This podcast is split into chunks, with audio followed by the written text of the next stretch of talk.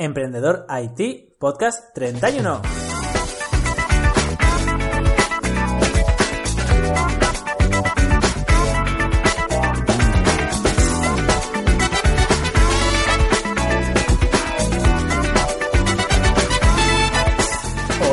Bienvenidos a un podcast más a Emprendedor IT, el podcast sobre emprendedores y tecnología. Soy Luis Peris, emprendedor y consultor tecnológico y podéis saber más sobre mí en luisperis.com. Dicho esto, recordad que ya estamos emitiendo de lunes a viernes, los lunes con consejos para emprendedores, martes eh, hablaremos sobre Wilux, mi startup, miércoles hablaremos sobre informática, jueves una idea de negocio y viernes como hoy haremos monográficos o entrevistaremos a emprendedores y empresarios. Dicho esto, hoy es viernes, por lo tanto tenemos que hacer un monográfico. Ya veréis que es muy muy interesante. El monográfico de este viernes va a ser sobre el cisne negro. El cisne negro es un tema que a mí me apasiona muchísimo. De hecho está bastante relacionado con la teoría de la avalancha o con el efecto mariposa. Quizás estos os puedan sonar un poquito más. Pero bueno, ¿qué es el cisne negro? Yo os voy a dar una definición con mis palabras. Seguro que no es la más exacta, pero es que es un tema bastante complejo y hay 10.000 definiciones. Así que os voy a dar una definición y luego veremos algunos ejemplos de cisne negro. El cisne negro es un hecho que parecía imposible de que sucediera. El pensamiento colectivo indicaba que eso no podía suceder, pero que en el momento en el que sucede ese hecho, todo el mundo lo entiende como normal y nadie se sorprende. Lo comprendéis, ¿no? Es decir, es algo bastante complejo, ahora lo volveremos a repetir, pero es bastante complejo porque hay psicólogos y científicos investigando estos hechos. Al fin y al cabo son hechos que la gente piensa que es imposible de que sucedan, pero que cuando suceden todo el mundo lo ve como algo normal, ¿vale? De hecho, voy a repetir la definición porque sé que puede ser un poquito densa y puede costar un poco. No os preocupéis porque además voy a ver unos ejemplos que enseguida lo entenderéis. La definición, de nuevo, que la tengo aquí escrita es el cisne negro es un hecho que parecía imposible de que sucediera. El pensamiento colectivo indica que ese hecho no puede suceder, pero que en el momento en el que sucede todo el mundo lo entiende como algo normal y no se sorprenden de nada. Esta es mi propia definición de cisne negro, ya os digo que hay muchísimas definiciones, pero es la mejor forma de que lo entendamos. En pocas palabras, es un hecho que todo el mundo dice que esto es imposible, que esto no va a pasar, estás loco si piensas en esto, pero en el momento en el que sucede todo el mundo dice, bueno, sí, es que ahí estaban las condiciones y se han dado, es lo normal, ¿eh? ¿cómo no iba a pasar esto? Así pues, para comprenderlo mejor, vamos a ver dos cosas. Primero vamos a ver cisnes negros que ya han pasado y luego vamos a ver cisnes negros que pueden pasar y que la gente piensa que es imposible de que pasen. Bueno, el primer cisne negro y uno de los más conocidos y el que siempre se pone de ejemplo es Internet. No sé si sabéis que yo tengo veintipico años, ¿vale? De que solo tengo veintipico años. Pero ojo, nací antes de que existiera la primera página web, ¿vale? Si accedéis a la Wikipedia, veréis que este año, el 2016, es el 25 aniversario de HTML.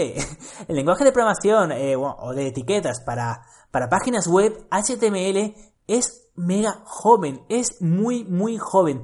Solo hace 25 años de la existencia del HTML. Esto no es nada. La mayoría de los que me estáis escuchando habéis nacido antes de que existiera Internet tal y como lo conocemos. Esto lo entendéis, es, es, muy muy interesante. Justo antes, justo antes de que apareciera Internet, tal y como lo conocemos, nadie podía pensar que todo esto se podía crear en tan pocos años. Nadie, absolutamente nadie, podía pensar que Internet iba a cambiar el mundo de tal forma. Pero una vez han pasado los años, la gente no dice, oh Dios mío, esto era imposible y ha pasado. No, la gente lo asume, lo asimila y lo ve como normal. Y aquí empiezan las excusas. Hombre, es lo lógico, ¿no? Es, es que así eh, se conectan las personas y las personas necesitan estar conectadas, por lo tanto Internet era algo que iba a pasar. Y ahora todo el mundo lo justifica. Pero antes, antes de Internet, nadie podía pensar que iba a cambiar el mundo de una forma tan radical. Y esto es un cisne negro. Vamos a ver otro ejemplo. Otro ejemplo es el sistema operativo Android. Este caso es súper, súper curioso y para los más veteranos como yo, los que visteis los primeros móviles a color y usabais los de blanco y negro, os acordaréis de esto.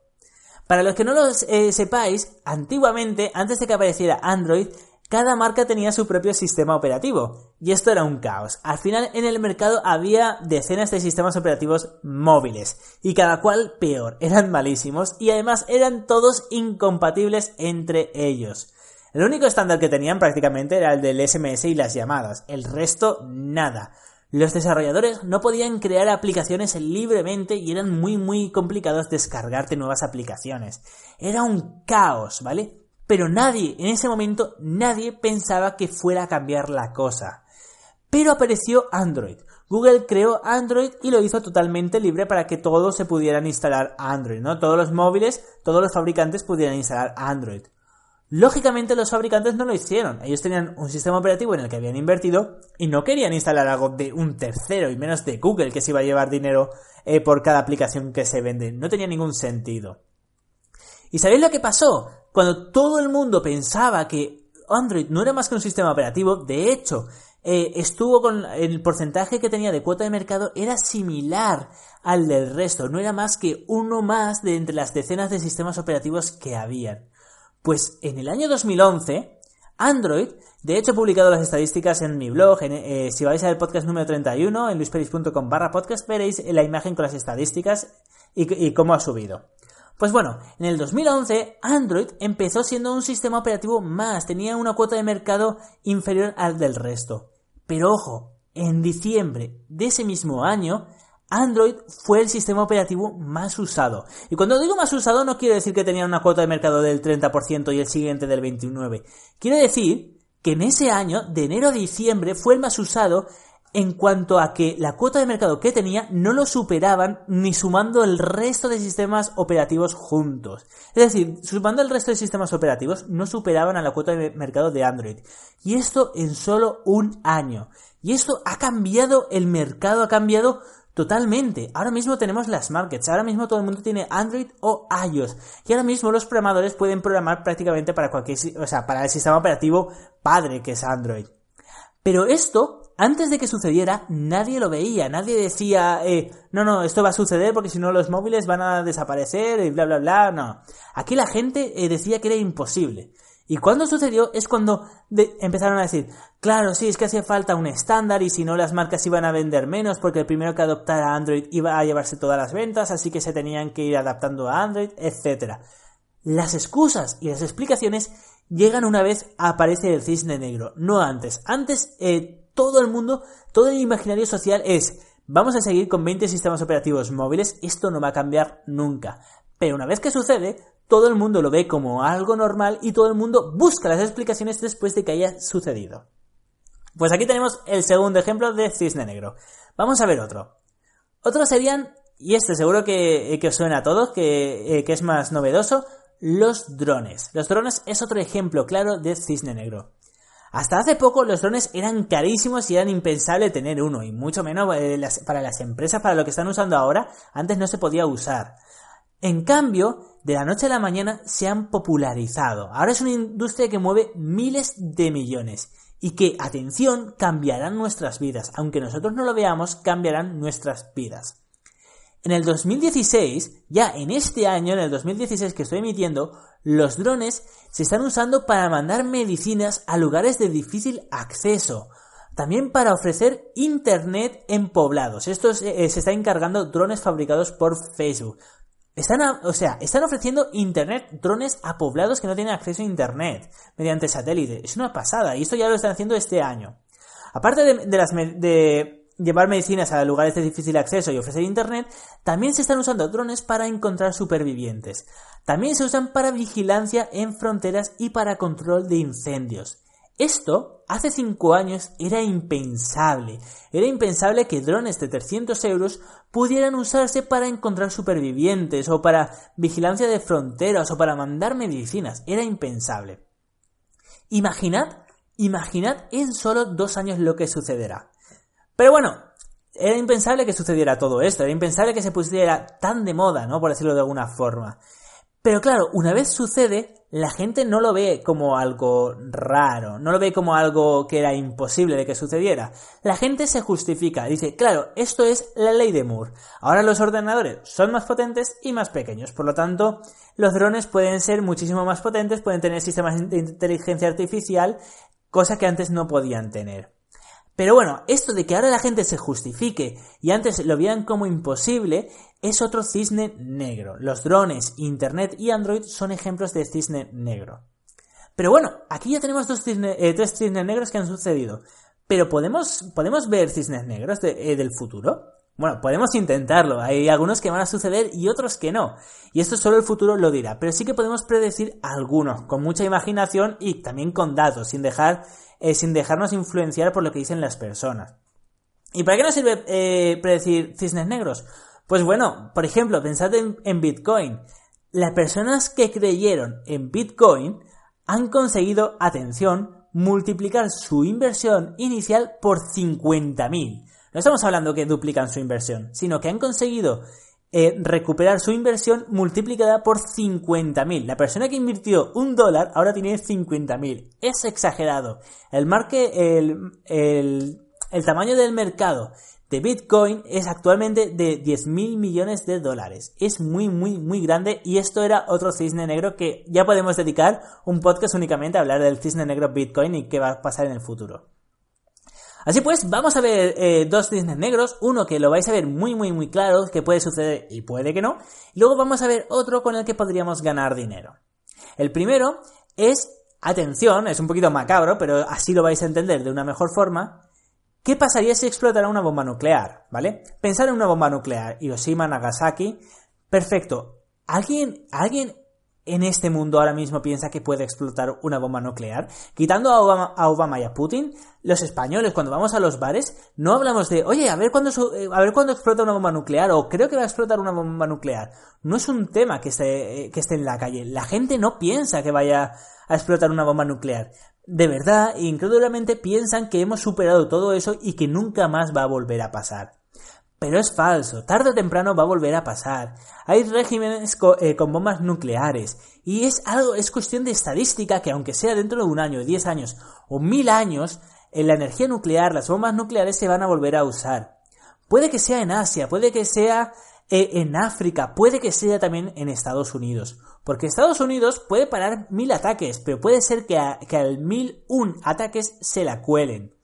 No importa dónde explote la bomba nuclear pero eh, lo importante es que puede pasar. ¿Y qué pasaría eh, si explotara una, bomba nuclear? O sea, realmente, ¿qué pasaría si explotara una bomba nuclear indiferentemente de que de, de, en qué lugar fuera, ya fuera en la India, en África o en Estados Unidos. Pues que todo el mundo el primer día estaría en shock. Pero el segundo, la gente diría, bueno, por Dios, estamos en la, en la década con más conflictos. Tenemos el Estado Islámico, tenemos 10.000 conflictos. Era normal de que pasara, de que una bomba nuclear explotara tarde o temprano. Es decir, ahora mismo nadie ve que pueda suceder eh, una explosión nuclear. Pero si sucede, al día siguiente, después del shock, la gente estaría diciendo, ah, claro, es que esto se veía venir, hay muchos conflictos, además todos estos regímenes tienen armas nucleares, esto ya lo sabíamos, hasta Corea del Norte tiene armas nucleares, estaba la crisis de los misiles eh, en las costas de Estados Unidos hace unas décadas, ¿cómo no iba a suceder algún día? La gente lo justificaría cuando ahora mismo lo negaría. Esto es otro cisne negro que puede pasar, esperemos que no, o esperemos que estemos todos muertos, en un futuro. Así pues, vamos a ver un último cisne negro que podría pasar en un futuro y que es un poquito más bonito que este. Estamos hablando de qué pasaría si Apple liberara iOS. Es decir, si liberara el sistema operativo para móviles, iOS, ¿qué pasaría? ¿De verdad creéis ahora que la gente piensa que Apple va a hacer esto? Va en contra de su marca, ¿no? Apple se caracteriza justamente por estar cerrado. Pero ¿qué pasaría si, si Apple hiciera open source el iOS para, eh, para que la gente como, o las empresas como Samsung o como Nokia pudieran instalarlo en sus terminales? Imaginaros un, Samsung con el sistema operativo iOS. ¿Qué pasaría entonces? Eh, en este momento, actualmente la gente no lo ve, dice es imposible, Apple se caracteriza por estar cerrado.